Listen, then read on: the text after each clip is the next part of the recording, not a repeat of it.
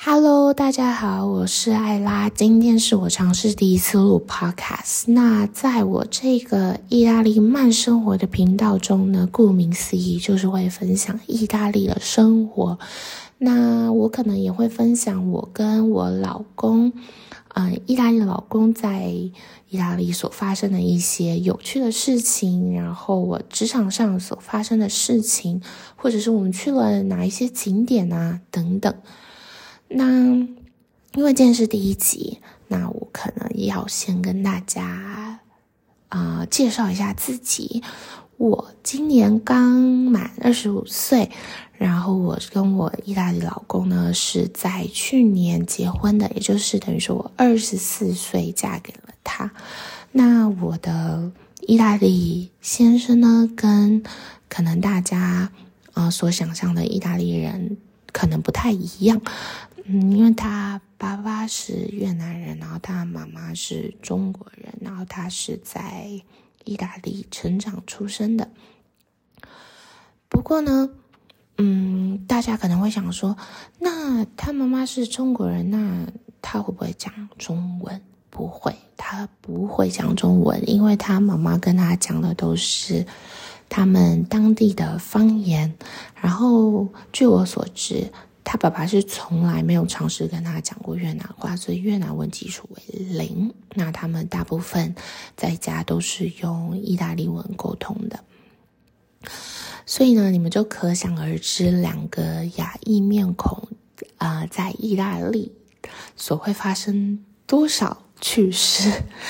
嗯，因为我们最近在筹办婚礼，然后我们要去看摄影师。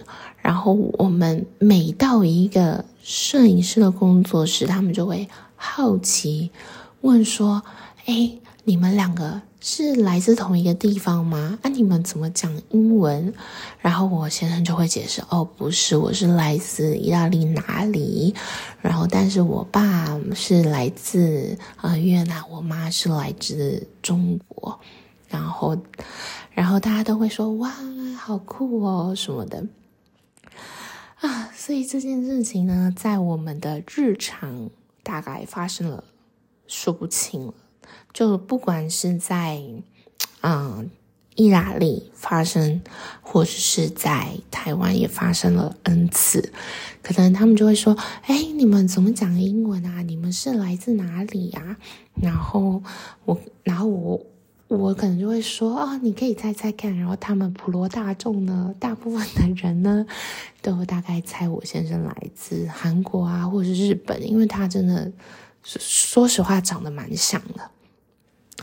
那不管就是，反正我就觉得这是一个蛮特别的事情啦。然后也在我在求职的时候也遇到。